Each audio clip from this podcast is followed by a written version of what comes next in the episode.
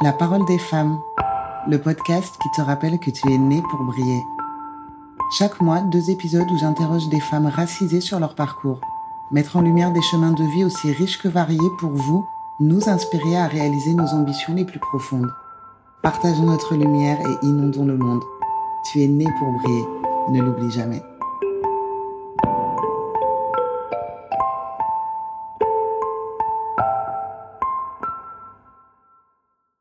Alors, bienvenue sur le podcast La parole des femmes. Aujourd'hui, je reçois Rose Emilien. Hello. Alors, Rose est une écrivaine de 33 ans qui a un peu plus d'une dizaine de romans à son actif. Donc, on va discuter euh, de tout ça aujourd'hui.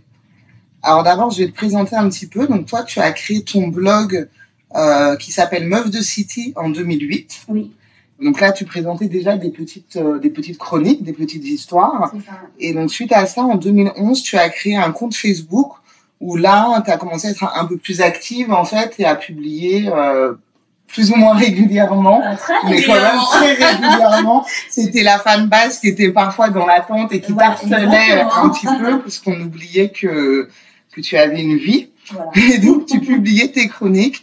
Alors, d'histoires composées de, bah, toujours de différents personnages, mais les principaux étant toujours des personnages féminins, Mm. haut en couleur et surtout, enfin, en tout cas pour moi, ma part de ce que j'ai lu, des personnages très humaines Ouais. et euh, finalement des personnages auxquels on peut totalement s'identifier en tant que femme, soit s'identifier, mais également en fait s'interroger sur le regard qu'on a sur les femmes et les étiquettes qu'on leur colle euh, selon, bah, selon ce qu'elles montrent, selon ce qu'on voit de leur mode de vie.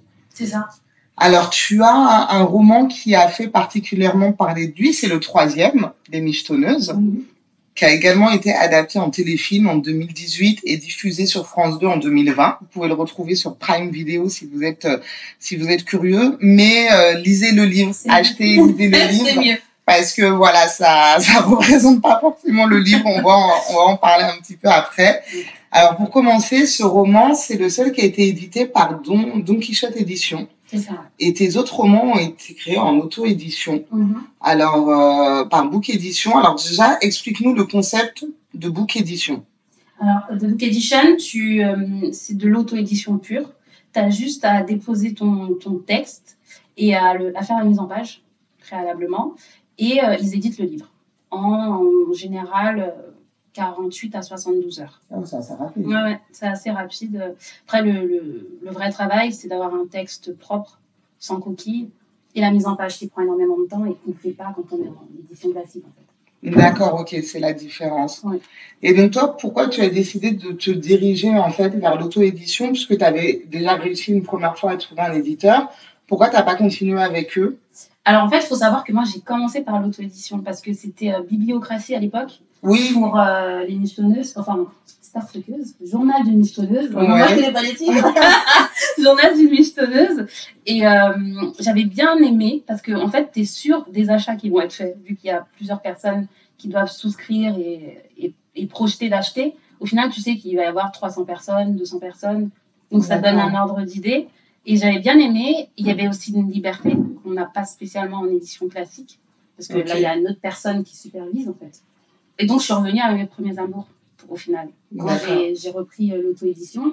Et l'édition classique, il faut savoir que pour trouver un éditeur, c'est euh, un combat. hein. Ça prend Ouais. énormément de temps.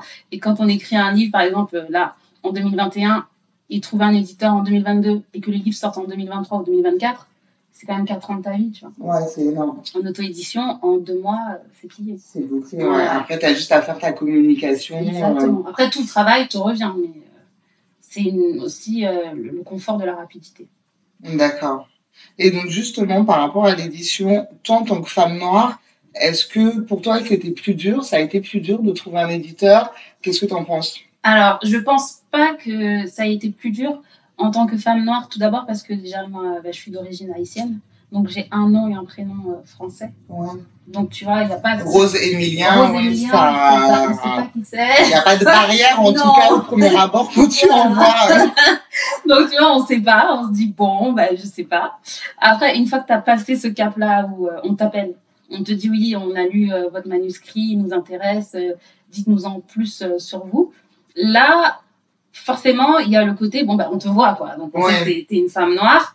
Mais encore une fois, j'ai pas senti qu'il y avait euh, une barrière. J'étais une femme noire, non. Il y avait juste ce côté, est-ce que c'est votre vie? Parce que moi, mon personnage principal dans Les Michetonneuses, c'était une métisse. Oui. Elle est guinéenne, euh, italienne. Et donc, on se dit, est-ce que c'est pas sa vie? Juste parce qu'elle est guinéenne, en fait, Ouais. tu vois? Alors que je sais pas si on demande ça à une femme blanche qui écrit la vie d'une prostituée ou autre. Oui, c'est clair. Je sais pas, hein. je me pose la question quand même. Donc, euh, c'est juste ce moment-là. Et puis, quand le livre est sorti aussi, c'est le fait qu'on me dise, est-ce que vous l'avez écrit toute seule? Ah, on, on se pose, demandé. ouais, on me pose euh, la question que des personnes euh, diverses euh, se posent la question est-ce que c'est moi qui l'ai fait euh, toute seule? D'accord, ouais, c'est incroyable quand même.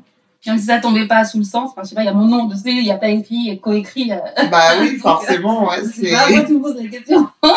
Mais je, je dirais pas qu'il y, a un- il y a un vrai blocage. D'accord. Ouais, parce qu'on sait que le, bah, de toute manière, euh, le milieu littéraire, c'est un milieu quand même très, très, très fermé. Il y a peu d'élus et euh, après, bon, je sais pas, il n'y a pas une notion, je pense, comme dans le cinéma de fils d'eux ou etc. Mais en fait, c'est finalement des gens qui sont là, qui sont là depuis longtemps. Ouais. Et puis, euh, il y en a peu qui arrivent à faire leur place. Et donc, Mm. c'est pas forcément une question de, de couleur de peau ou d'origine sociale. Non. C'est vraiment le milieu qui est, bah, qui est comme ça, qui est fermé et euh, il faut réussir à, à pousser les portes où il y a peut-être de plus en plus de maisons d'édition qui vont se créer justement pour pallier à ce manque-là et pour éditer bah, un petit peu d'autres euh, Type, ouais. ouais, voilà, d'autres types d'auteurs et euh, qui, bah, qui s'adressent à tout le monde puisque alors toi, est-ce que tu avais un public cible quand tu as commencé à écrire ou en fait ça c'est tu as écrit et puis bah euh, le public Ouais. c'est t'as rejoint quoi en fait tout simplement. À l'époque, vu que j'ai commencé, j'avais euh, 19-20 ans, je pense que je voulais que ce soit les personnes qui me ressemblent. Ouais. Des personnes, bah, des jeunes personnes, euh, peut-être issues de quartiers populaires, Ouais. Qui, qui lisent, parce que je trouvais que euh, y avait, on, on mettait l'ac- l'accent sur la musique, sur la danse, sur les films, mais pas assez sur les livres. C'est vrai. Et euh, il y avait aussi ce côté où j'écrivais des personnes qui nous ressemblaient, qui me ressemblaient. Donc euh, forcément, je voulais que ces personnes-là lisent ce que, ce que j'écrivais. Mais euh, j'avais pas de public cible, parce que pour moi, un livre, bah, c'est comme un film, en fait. Tout le monde peut accrocher. Je veux dire, il y a des films, tu dis film d'auteur, et au final, il y a peut-être un mec euh, à Sartrouville qui va tomber dessus et qui va kiffer. Ouais, bah oui. Donc, euh, j'avais pas vraiment de public cible, mais en tout cas, ce qui me tenait à cœur, c'était que des personnes euh, qui me ressemblent et qui n'ont pas forcément accès à la littérature commencent peut-être par ça pour arriver après à des très très grands auteurs euh, Ouais. et s'ouvrent euh, à la lecture. Et c'est un peu ce qui s'est passé. Bon, après, on ne sait pas ce que les gens ont Oui. fait euh, derrière, mais moi, je sais qu'à l'époque, moi, je t'ai connue sur Facebook. Et donc, comme je disais, enfin, j'ai une douzaine de tes romans, donc c'est que j'ai quand même plutôt bien accroché euh, à, ce que tu, à ce que tu écrivais. Et c'est des personnages très actuels, en fait. C'est des, c'est des histoires de vie, c'est des tranches de vie, en fait, Mm. tout simplement, que tu écris. Et euh, même si on n'est pas obligé de se sentir euh, euh, concerné, c'est-à-dire que, bah voilà, c'est pas parce qu'on a aimé Les Michetonneuses Oui. Déjà, le titre est un peu trompeur parce que Exactement. euh, les gens s'imaginent quelque chose de très racoleur. Ouais. Et en fait, euh, je trouve que c'est une histoire qui, qui vraiment qui raconte un petit peu euh, bah, la vie d'une jeune femme, la, la complexité des, des relations euh, humaines, et puis en même temps euh, tout ce que la société nous montre et nous, nous donne aussi envie d'avoir. Enfin voilà, la, la richesse, la célébrité, la beauté, en travaillant peu si possible. Voilà. Et euh, bon, bah, il y a quand même beaucoup de jeunes femmes qui se retrouvent, et on le voit maintenant avec euh, OnlyFans, par exemple, oui. qui a attiré énormément de, de jeunes filles qui se sont dit, bon, bah, c'est un moyen euh, simple et rapide de se, de se faire beaucoup d'argent, et il y en a qui se font beaucoup d'argent, bah, voilà, en utilisant leur physique et en, et en se vendant tout simplement.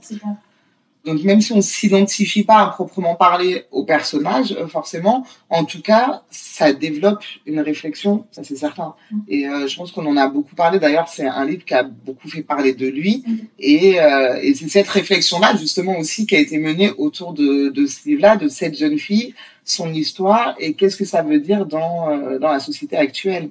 Exactement. Bah, les michetonneuses, enfin, d'abord, c'était une chronique hein, sur Facebook qui s'appelait euh, Starfuckers. Ouais. C'était euh, en relation avec la, la chanson de Roth, un rappeur qui s'appelait Starfuckers. Et euh, ce personnage, moi, je, je misais pas vraiment dessus.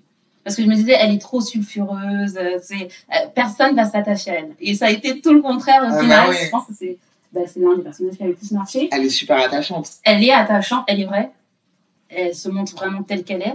Et puis, il y a aussi ce côté où elle dit quelque chose de, de notre société, dans le sens où même si on n'a pas envie d'être une michonneuse, une fille dite facile et compagnie, je pense qu'on a, enfin, beaucoup de femmes et jeunes femmes ont ce côté où on aimerait bien euh, s'élever dans l'échelle sociale Ouais. par un moyen, quel qu'il soit. C'est les études, pour beaucoup, hein, c'est les études, euh, la passion, une passion, ou bien euh, un bon mariage.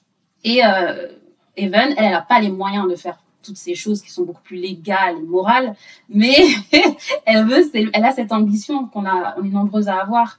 Et euh, je pense aussi que ce qui a fait que ça- ce personnage a beaucoup fonctionné, c'est aussi parce que euh, elle n'est pas qu'un corps Ouais. elle a vraiment euh, quelque chose de profond et de, de généreux parce que je pense que être vrai, même quand tu es, perçu comme une mauvaise personne ou immorale, c'est la générosité en fait de s'imposer comme ce qu'on est vraiment et ne pas essayer de tromper les autres, en tout cas les, les hommes, elle essaie quand même de, Ouais.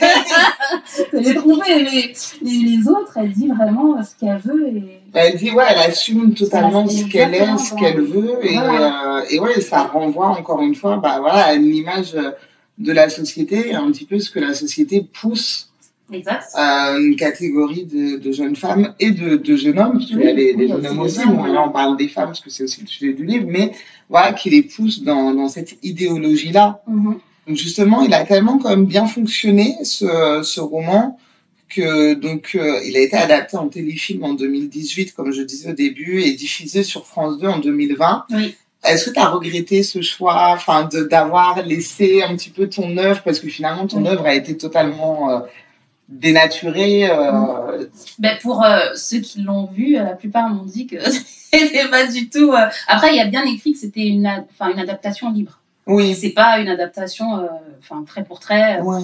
euh, collée au texte. Mais bon, moi, j'ai pas participé à cette adaptation, donc euh, j'ai rien. On t'a rien demandé. Non, on m'a euh, strictement rien demandé. Hormis de céder tes droits. euh, Voilà. J'avais signé un contrat, donc voilà, il s'est appliqué. Euh, moi, je pensais pas, hein, en signant un contrat, que mon premier livre serait adapté euh, en, Ouais. en téléfilm, hein, forcément. Mais bon, tout est possible, donc euh, j'aurais dû y penser. Et euh, quand moi je l'ai vu, j'ai pas reconnu mon personnage ouais. parce que bah, ils en ont fait quelque chose de, de totalement différent. Après, l'idée même, elle est toujours un peu là, mais euh, pour moi, on est quand même très loin de, des michetonneuses, c'est beaucoup moins cru, forcément. Je trouve que l'enjeu sociétal est, est moins visible, alors que moi, j'avais écrit avec l'idée de se dire, euh, voilà, c'est une petite provinciale qui, qui vient euh, sur Paris et qui essaie de, de, de choper un footballeur, quoi. Ouais. Et elle passe par pas mal de pérégrinations avant d'en arriver là. Mais euh, là, euh, je ne l'ai pas reconnu. Après, pour une personne qui n'a pas lu le livre, je pense que c'est c'est pas décevant. Ouais. Elle peut quand même se dire Ah, je vois où on va en venir, et ça peut peut-être lui donner envie de, de lire le livre. Mais euh, voilà, c'est pas une adaptation euh, Ouais. Qui colle. qui colle vraiment avec euh, l'idée du livre. Oui, puis c'est vrai que même quand tes adaptations sont, collent à peu près aux, idées de livres, moi je sais qu'à chaque fois que j'ai lu un livre et que je l'ai vu euh, Oui, en téléfilm, j'ai toujours été déçue. Bien sûr. Mais parce qu'il y a aussi notre imaginaire qu'on se fait, enfin, jusqu'au au trait du personnage et que tu vois un personnage et tu dis, ah mais non, mais c'est pas elle dans ma tête. Non, je ne veux pas. Ah, bah oui, surtout que physiquement, euh, pour le coup, moi je vais tout donner à Eva. Ah oui, elle, elle a tout. Donc justement, t'as une, t'as une grande communauté parce que du coup, donc il y a beaucoup de, de femmes qui te suivaient déjà à l'époque du blog. Quand t'es partie sur Facebook, alors t'avais pas abandonné le blog, il y avait toujours le blog euh, qui, qui était un petit peu actif, mais bon, t'étais, t'as, t'as bifurqué quand même sur Facebook. Elles t'ont suivi Mhm. et là encore, euh, bah, des années après, elles te suivent puisqu'elles achètent tes romans. Oui. Et moi, ma question, c'est en fait, pourquoi on n'entend pas plus parler de toi Parce que, enfin, comme je disais, j'ai 12 romans, enfin, Oui. c'est- quand même pas, c'est quand même pas rien. C'est pas des romans de, de 50 pages. Enfin, comme je disais, ça s'appellerait pas un roman si c'était 50 pages, mais non. c'est quand même, enfin, il y a un, un réel travail d'écriture, il y a un réel travail de recherche. Toutes les histoires, même si, comme je disais, ça tourne toujours autour de femmes et de femmes avec de forts caractères ou de, de fortes histoires personnelles, peu, peu importe euh, leur, euh, bah, leur caractère, elles n'ont pas toutes le même caractère, justement, elles sont toujours différentes. Donc c'est très, euh, c'est, euh, je sais pas comment le dire, c'est, c'est très différent, c'est des histoires très différentes à chaque fois. Donc il y a beaucoup de recherches. Enfin, Mhm. je sais pas, tu mets combien de temps pour écrire euh, Alors, euh, en général, par exemple, bon, on va prendre l'exemple de ceux qui ont le plus marché, La Promesse. Ouais. La Promesse, c'était une chronique sur Ouais. Facebook qui a duré, euh, je pense, euh, une année et demie. Et euh, quand j'ai réécrit l'histoire pour en faire un roman, ça m'a pris un an aussi. Donc, Ouais. on est sur deux ans et demi pour La Promesse. Les Michetonneuses, on est sur un an et demi. Et euh, Mon Bonheur avant le vôtre, par exemple, là, c'était beaucoup plus simple. C'est bien. c'est- écrit. un de mes préférés aussi. Ah, Cette histoire, euh, euh, euh, bon, on parle de, du coup de mon bonheur ouais, ouais, ouais. Mais, euh, c'est une histoire, c'est un peu comme une michetonneuse euh. Je l'ai lancée comme ça. Ouais. En fait, c'est une lectrice, pour être précis, c'est une lectrice qui m'a dit euh, Tu sais, euh, ce serait bien que tu écrives une histoire sur les filles qui ont du mal à se marier. Il y avait un petit appel. euh, je vais le relire d'ailleurs. un petit appel du pied, on galère un peu. Et à l'époque, je savais que les michetonneuses allaient sortir l'année euh, d'après, parce que j'avais signé le contrat d'édition en 2015. Ouais. et les choses, euh, le livre est sorti en 2016. Et donc, je me suis dit, bon, bah, pour euh, les tenir en haleine, je vais quand même écrire quelque chose. Mais moi, je pensais qu'en deux, trois mois, c'était plié. Sauf que les, Mon bonheur avant le vôtre, ça a duré un an et demi. Et c'est une histoire, même quand j'en reparle ou que je fais des, des, des petits rappels, qui fonctionne encore. En fait. Ouais. Elle a vraiment un potentiel euh, énorme. Et donc, ça m'a pris ouais, deux bonnes années. Mais j'avais le plus gros du travail qui avait été fait sur Facebook, en fait. Ouais. Mais c'est ça qui est dingue, c'est que justement, il y a un réel travail, c'est pas des histoires écrites à la va-vite, enfin, tu as un vrai travail de recherche, et euh, au-delà du travail de recherche, euh, un vrai, une vraie envie de satisfaire les lectrices, Oui. de leur donner quelque chose de différent, de les écouter, là, comme tu dis, ça part de l'idée euh, d'une de tes lectrices, donc tu, tu écoutes aussi euh, ce qu'elles te demandent.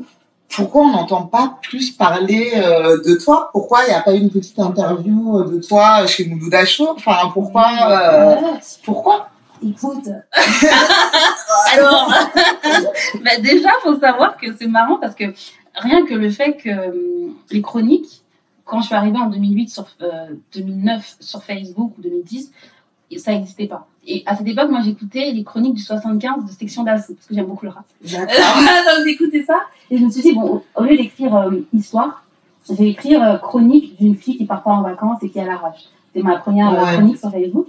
Et l'ampleur que ça a pris en 2010-2011, je me suis dit bon, je suis une petite pionnière euh, dans le domaine. Même si ça, évidemment, tout le monde écrivait, mais enfin voilà, chronique, c'était vraiment le nom que je voulais leur donner. Je m'attendais aussi à ce que il y ait un petit peu plus de, de reconnaissance par rapport à ce que j'ai Ouais. fait. Mais moi, je pense que si on ne me voit pas as- beaucoup, c'est aussi parce que je me mets pas beaucoup en avant euh, sur les réseaux sociaux. Euh, moi, j'ai eu beaucoup de mal à rentrer euh, dans l'ère des réseaux sociaux et du. il faut montrer qui tu es pour qu'on achète ce que tu vends. Ouais. J'ai eu beaucoup de mal parce que je suis pas de cette génération-là. hein, à la base, ben, voilà, c'est plus les plus jeunes. Et j'ai peut-être aussi eu une crise identitaire, artistique entre 2016, enfin quand mon livre est sorti, et 2020 Ouais. parce que là, 21, c'est un petit peu différent. Mais euh, je, je pense que j'ai eu un moment de relâche. Et c'est le moment où j'aurais dû peut-être profiter pour euh, plus faire parler de moi et de mon travail et essayer de, de créer des, une émulation autour de ce que je fais. Mais euh, je regrette pas parce que, en fait, quand on écrit, enfin, quand on sort un livre en édition classique et qu'il est vu à la Fnac ou, euh, ou autre, et qu'on fait des interviews et compagnie, en fait, on se rend pas compte de ce qui change autour de, de nous, en fait. Ouais. Et c'est quelque chose que j'ai un petit peu mal vécu, moi, parce qu'il y a eu beaucoup de changements, beaucoup de, de ruptures, de plein de choses, en fait, qui font que euh, les gens pensent que tu es arrivé parce que tu as écrit un livre et qu'il est, euh, euh, en librairie. Ouais. Sauf que c'est pas du tout le cas. Il y a plein de de- d'à côté qui sont pas forcément très, très positifs. Et euh, ça fait que, à un moment, moi, je vais arrêter. hein. Clairement, je vais arrêter d'écrire. Je pense que 2019, ça a été une très mauvaise année pour moi. Euh, déjà au niveau personnel, mais aussi du coup ça a impacté euh, mon écriture. Et c'est l'année où j'ai écrit euh, La rupture.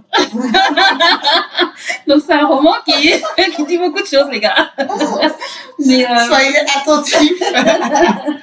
et donc, c'est vrai que moi aussi, il y a eu un manque d'investissement de ma part. Et puis peut-être aussi que quand tu es, bon, même si je vais pas faire du misérabilisme, mais, mais quand tu es une femme noire, tu dois en faire un peu plus quand même que Ouais. les autres, tu vois. Donc, C'est une euh, réalité. c'est une réalité. Donc, euh, capitaliser un peu plus sur ton image, euh, te mettre un peu plus en avant. Et ça, c'est un truc que moi, j'avais pas compris. Il y a des codes. Pour réussir, sur les réseaux sociaux, il y a des codes et si tu les respectes pas, après ton travail peut parler pour toi. hein. Il y a un moment, tu peux faire un grand bout, mais voilà, t'as pas besoin de te montrer. Mais euh, voilà, je pense que c'est aussi un investissement personnel que j'ai pas, j'ai pas fait. Et là, à l'heure actuelle, en fait, comment tu te. Justement, parce que tu as le recul sur tout ce qui s'est passé, sur ce que tu aurais peut-être, entre guillemets, dû faire ou qui aurait peut-être, qui t'aurait aidé à avoir un peu plus de visibilité. Après, il faut que tu restes aussi fidèle à, à toi-même. Oui, totalement. Donc là, tu te situes où? Enfin, tu as envie de quoi? Qu'est-ce que tu est-ce que tu vas continuer à écrire pour le plaisir? Et euh, ben voilà, continuer à avoir euh, ta, ta petite fan base qui parce que je pense qu'on va continuer à te suivre toujours en fait. Mais est-ce que tu vas continuer comme ça? Ou est-ce que tu réfléchis à une stratégie de communication pour euh, bah, agrandir cette fan base et puis surtout te, te faire connaître euh, d'un plus grand public Oui, euh, alors euh, je pense que là maintenant je suis plus mature et prête aussi à aller vers ça, mais pas à n'importe quel prix déjà. Et puis je pense qu'il faut toujours que le travail soit mis en avant avant que l'image Ouais. l'emporte.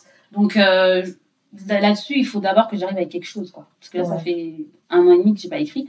Donc il faut que j'arrive euh, avec quelque chose, mais c'est sûr que je vais m'investir beaucoup plus et euh, d'une façon beaucoup. Enfin, je trouve que c'est beaucoup plus simple maintenant que je suis trentenaire d'arriver avec une véritable image. Enfin, ça fait quand même euh, en 2021. Bon, ça fait 13 ans que j'écris, donc euh, Tu te sens plus je me sens légitime plus légitime aussi. Il y a mon film, enfin mon livre a été adapté en téléfilm. Les gens m'ont fait comprendre que c'était pas anodin, quoi. Il y a quand même quelque chose. Ça euh, veut dire quelque chose. ça veut dire quelque chose. Donc euh, maintenant que j'ai compris euh, tout ce qui s'était passé et que je l'accepte et que je l'assume, je pense que ce sera beaucoup plus simple de, m'investir à ce niveau-là. Qu'est-ce qu'on peut te souhaiter pour l'avenir Parce que tu fais des études aussi à côté, donc euh, après ce qui est normal, tu ne vis pas encore de ton écriture. Ah non, non. Euh, donc bon bah voilà, il faut bien manger, faut bien payer le loyer, etc. Mais euh, du coup, qu'est-ce qu'on peut te, qu'est-ce qu'on peut te souhaiter réellement? Alors, ce qu'on peut me souhaiter, c'est euh, d'avoir une bonne santé mentale pour pouvoir écrire, parce que l'écriture, ça va vraiment avec l'état d'esprit Ouais. t'es. Et quand tu te débats pour survivre, c'est difficile de, de te dire, ben, je vais prendre 4 heures de mon temps euh, dans une journée pour pouvoir écrire. Donc euh, ça, c'est super important. Et euh, je pense que l'inspiration aussi, euh, c'est quelque chose de fluctuant. Des fois, t'en as, des fois, t'en as un peu moins. Euh, mais qu'elle soit un petit peu plus constante, j'aimerais bien. Bon, là, en tout cas, en ce moment, ça va. Donc, et écrire un livre qui, qui fonctionne et dont je sois fière. Comme les autres, hein, j'ai- je suis fière de Oui, c'est ce que j'allais rebondir sur ça. Tu es fière de tout ce que tu as Oui, écrit bien de toute sûr. manière. Ah oui, parce qu'ils disent tous euh, quelque chose de, de ma personnalité et de ce que j'ai vécu, ou mes potes, ou... euh, Et d'ailleurs, euh, je vais, euh, il y a un de, de tes livres, Lettre à Wallen. Ah, Euh, bon, alors, vous savez qu'elle dit, on va pas se mentir, avec beaucoup de gros mots de- de- Ah. dedans, mais euh, je l'ai fait lire à mon fils, en fait. Et euh, il a adoré. D'ailleurs, il a rigolé parce qu'il m'a dit, euh, des fois, il dit des gros mots quand même. Hein. Je dis, bon, euh, tu entends des gros mots aussi au collège, oui. par exemple. Mais euh, il a, ça l'a vachement fait rire. Ah, mais Ça l'a vachement fait rire. Et puis, je trouve que ça dédramatise aussi un petit peu euh, tout ce qui est autour des relations amoureuses et de ce que les filles et les garçons peuvent penser à un plus jeune âge. Oui. Donc, euh, c'est vrai que ça, ça, ça peut s'adresser en fait à, à énormément de, de générations. C'est vrai. C'est, c'est clairement, oui, le, le personnage de Cadera, euh, c'est un personnage. Personnage incroyable. voilà. Incroyable. Vraiment, euh, de toute manière, si on veut retrouver tes livres, Hum. là, donc déjà, il y a sur The Book Edition Voilà. où on peut aller. De toute manière, tous les liens seront mis sur le site internet de la Parole des femmes. Les liens pour euh, suivre Rose, plutôt sur Facebook parce que sur Instagram, on ne voit pas trop. C'est pas très, très- t'es moins active. moins active. T'es moins active, tu y aimes et t'es moins active, mais du coup, on te voit euh, beaucoup sur Facebook. Oui. Le blog, à l'heure actuelle, euh, il n'y a plus de, blog. Est-ce que tu envisages un site ou Oui, quelque ça, chose? Euh, ouais. Ouais, j'envisage un, un site une fois que j'aurai ben, écrit ce roman et euh, qui sera sorti. Après, de quelle manière, je sais pas encore. Si Ouais. je vais retenter édition, édition euh, classique ou bien rester sur euh, The Book Edition, je, je verrai. Mais euh, oui, oui, un site, il y en aura un. Sinon, bah, le Facebook euh, Nana de la ville, Ouais. pour le coup. Et le l'Insta, c'est Meuf de City. Tous les liens, de toute manière, seront, euh, seront mis sur le site. Et euh, vous pourrez, euh, je mettrai le lien aussi sur The Book Edition, parce qu'il y a euh, beaucoup Ah de oui, romans il qui sont dessus. Donc, si vous voulez aller euh, acheter, bah, déjà, vous pourrez lire les résumés. Ça vous parlera, puis acheter. Et donc, euh, surtout, euh, je ne sais pas si vous travaillez euh, à la télé, si vous avez une petite émission, euh, Mhm. si vous connaissez quelqu'un qui fait un podcast littéraire, etc., bah, n'hésitez pas en fait, à faire tourner ce, ce podcast à parler de, de Rose et de, et de ses œuvres, puisque franchement, tu es une écrivaine qui gagne à, à être connue, quoi. Il faut pas te, te laisser dans l'ombre. Donc, je suis contente d'entendre que là, tu, Ah tu es prête, mais euh, bon, comme on dit, euh, chaque chose en son temps. Euh, le temps des hommes n'est pas le temps de Dieu. Et euh, j'espère que bon, le temps de Dieu sera bientôt venu. Merci à toi. Une dernière question. Est-ce que tu aurais des conseils à donner si on a des jeunes femmes ou même des jeunes hommes Mhm. qui nous écoutent, qui écrivent et qui euh, bah voilà, passent par des hauts et des bas, se demandent est-ce qu'ils doivent continuer, pas continuer Toi qui es dans le milieu depuis bah, maintenant voilà, un peu plus d'une dizaine d'années, Mhm. qu'est-ce que tu pourrais leur conseiller? Alors d'abord, écrire pour se faire plaisir. Je me dis souvent, j'écris les livres que j'aimerais lire. En fait, il Ouais. faut vraiment pas arriver avec une ambition de je veux être édité et je vais être euh, la nouvelle Faizagen ou euh, le nouveau Romain Gary. Non, je pense qu'il faut commencer par écrire par plaisir. Si c'est une passion, bah, tu le fais Ouais. pour le plaisir. Après, vouloir euh, être lu, c'est tout à fait légitime. Moi, j'ai voulu aussi euh, être lu par euh, des personnes extérieures. Et surtout, écrire quotidiennement. Il faut pas se dire, je vais me réserver que le dimanche pour écrire. Même si tu n'as que 20 minutes dans la journée, écris. Et c'est des petits écrits comme ça qui font des manuscrits. Ouais. et c'est comme ça que tu peux les proposer aux maisons d'édition. Sinon, si ça marche pas avec les maisons d'édition, il y a des voies alternatives comme euh, l'auto-édition. Donc, il ne faut pas sous-estimer le pouvoir de l'auto-édition parce qu'il y a plein de gens qui commencent par l'auto-édition et qui sont édités euh, Par la suite. par la ouais. suite, comme euh, la fille qui a fait After Ouais. aux États-Unis, je crois que c'est Todd, son nom de famille. Et euh, ça a très bien marché. Donc, faut pas sous-estimer les petites voix et surtout ne rien lâcher. Vraiment, euh, faut continuer. hein. Des fois, ça prend 5 ans, 10 ans, 15 ans. Ouais. Voilà, mais euh, on sait jamais. Tu peux battre euh, Marc Lévy d'ici euh, une quinzaine d'années. Donc, ne rien lâcher. Ok, et ben écoute, merci à toi, merci d'avoir accepté cette invitation Merci. et de nous avoir parlé bah, de ton actualité, de ton parcours. Merci. Voilà, merci.